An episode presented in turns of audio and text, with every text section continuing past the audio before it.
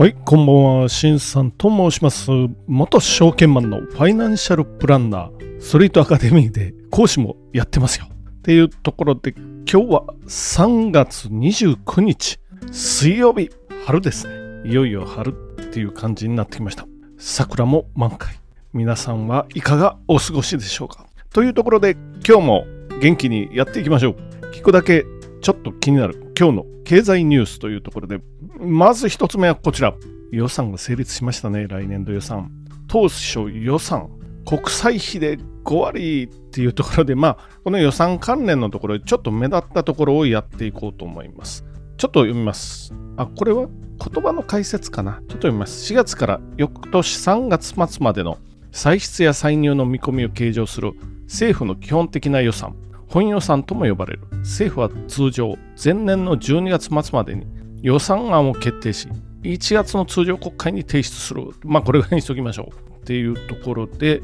内訳ね。あまず総額114兆円。これは110兆円超えたのは初めてかな。過去最大というところになって税収が69.4兆円なんで、まあ、約70兆円としてもああと税外収入が9兆3000億円ほどありますよ。あれかな？為替介入した時のも含まれてるかなっていうところ、夏頃ね、為替介入しましたよね。円買いの方ですよ。ドル売り介入の方。夏頃して、あれ、おそらく80円切ってるような時のドル買いか。ドル買いしてるんで、それを売ったということで、為替差益が結構出てるはずなんですよ。それが税外収入のうちの、いくらかちょっとよくわからないんですけど、まあ必ず入ってますよ。これが税外収入約9兆円ちょいっていうところで税収が69.4兆円両方足すとほぼ80兆かなぐらいの歳入があるんですけど114兆円出ていってるんで、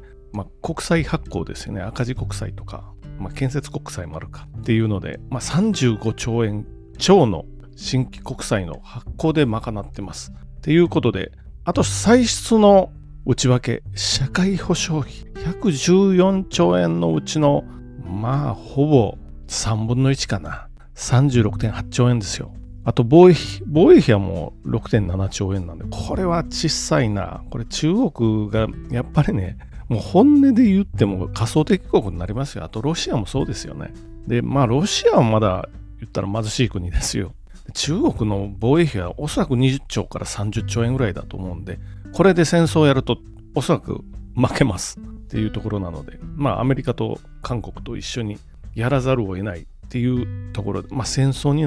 ならないようにするためにこれ防衛費をかけてますからね、戦争やっちゃダメな本当は。防衛力の強化資金っていうのが3兆3000億入ってるので、両方で10兆円かな。で、新型コロナとか物価高、予備費っていうのに4兆円使ってます。で、地方交付税交付金。こちら16兆円。で、国債費25兆円なんで、要は社会保障費と国債費で、まあ、半分以上、歳出の半分以上使ってますよ。60兆超えてますから。こういう予算になってきてます。まあ、物価高対策もあるしなっていうところ、まあ予算もね、まあ国会でもごちゃごちゃしてて時間かかりましたけど、ようやく通ったというところで、とりあえず予算、まあ通ってよかったというところで、次のニュースいって、あ、ちなみにこれは日経新聞からです。次のニュースいってみましょう。次はこれ、まあ連日、やっぱりこのこともニュースに載らない日はないな。行ってみましょう。半導体産業、対中分断進む。日米の昨年装置輸出3年ぶり減。最先端品の規制響くっていうことでね、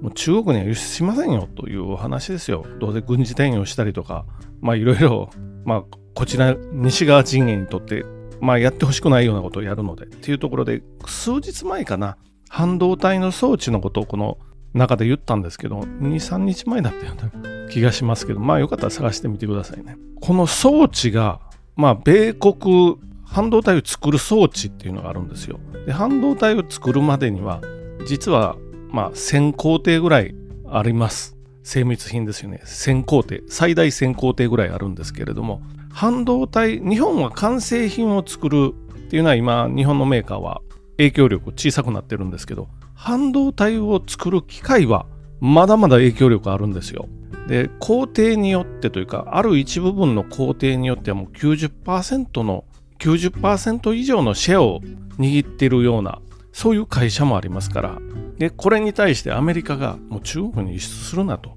いろいろ問題ありなんで輸出しないでねっていうお話でまあ分かったっていうところですよ。まあそのために対中の輸出が落ちてるっていうところですよ。あとオランダの ASML っていうのはもう半導体装置を作る中のガリバー企業みたいなところがあってそこにも言ってます。なので日本とアメリカとオランダここを中国輸出抑えてねっていうお話をやってるところ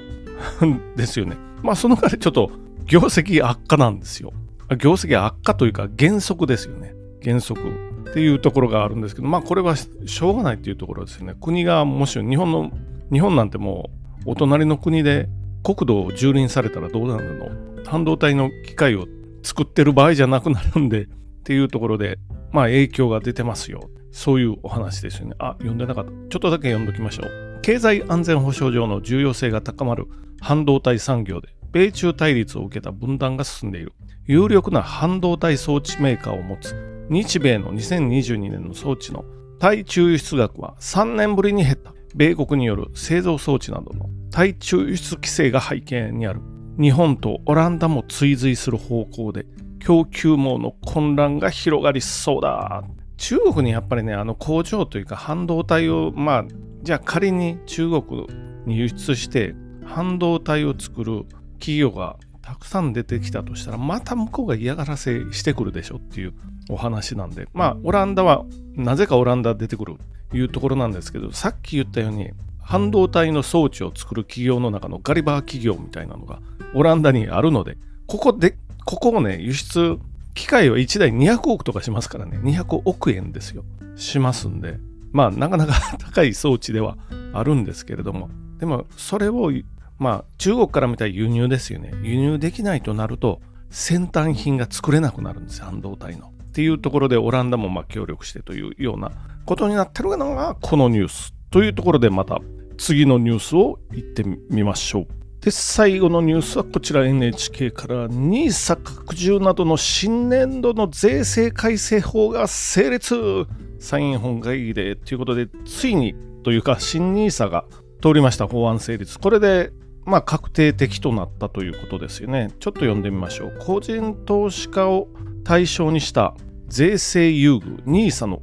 拡充などを盛り込んだ。新年度。令和5年度の税制改正法が28日の参議院本会議で可決成立しましたこのうち NISA は貯蓄から投資へのシフトを支えるため来年1月から株式や投資に新投資信託を非課税で保有できる期間を無期限とした上で保有できる限度額も1800万円に拡大しますというところで、まあこんなところにしておきましょう。まあ今はね、積立 NISA と一般 NISA とそれぞれあるんですけど、一般 NISA っていうのは120万円かける5年ですよ。延長っていうかロールオーバーして最長10年っていう制度なんですけど、で、積立 NISA は20年ですよね、原則。20年。でも両方とも売却したら、まあ、積立 NISA は40万円かける20年。売却したらこう枠がなくなります。まず、一つはこの一般 NISA と積立 NISA 両方同時にできません。